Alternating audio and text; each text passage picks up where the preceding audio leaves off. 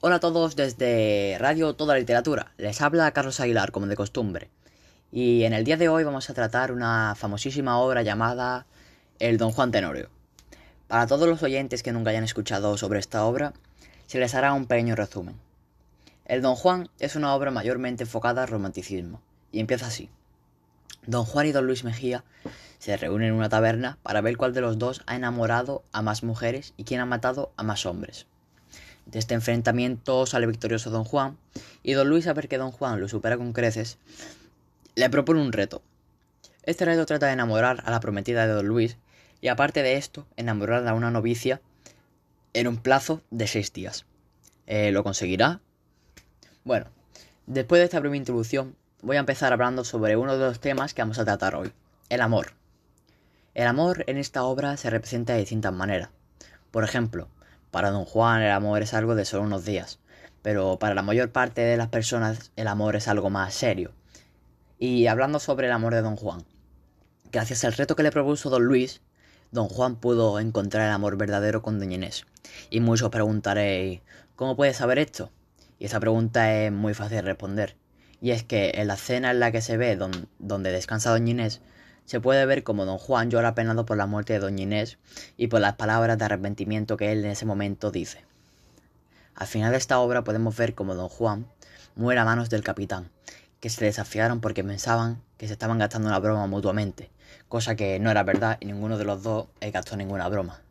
También podemos ver al final de esta obra como doña Inés se lleva a don Juan con ella y se representa como si fueran al cielo, en el Don Juan de Zurrilla, Don Juan muere por arrepentimiento, no porque sea un castigo.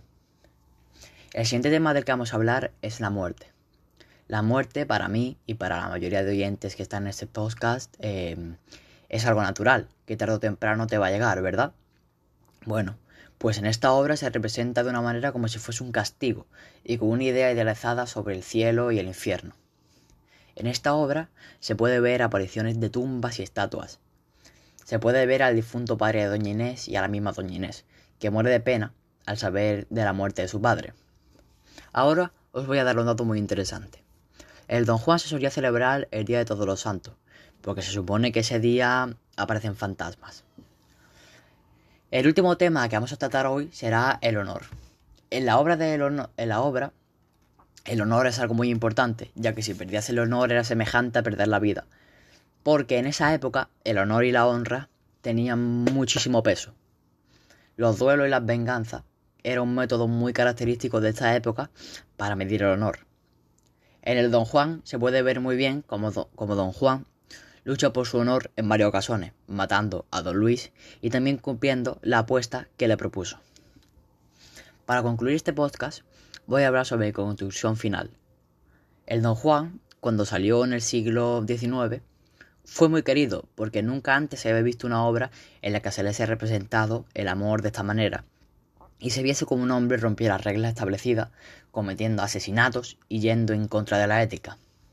Pero en mi opinión, una obra como esta en este siglo no tenía ningún tipo de fama. Solo por la manera en la que hablan en prosa y en verso, a los espectadores no les llamaría nada la atención. Y además porque en esta época el amor ya no se ve de la misma manera que antes, ni las obras siguen las mismas características que antes, y la razón con más peso será la visto un tanto machista hacia las mujeres. Porque, por ejemplo, como pasó con la película Gris en la cadena de la BBC, creó mucha polémica y la gente pidió que no la volviesen a emitir.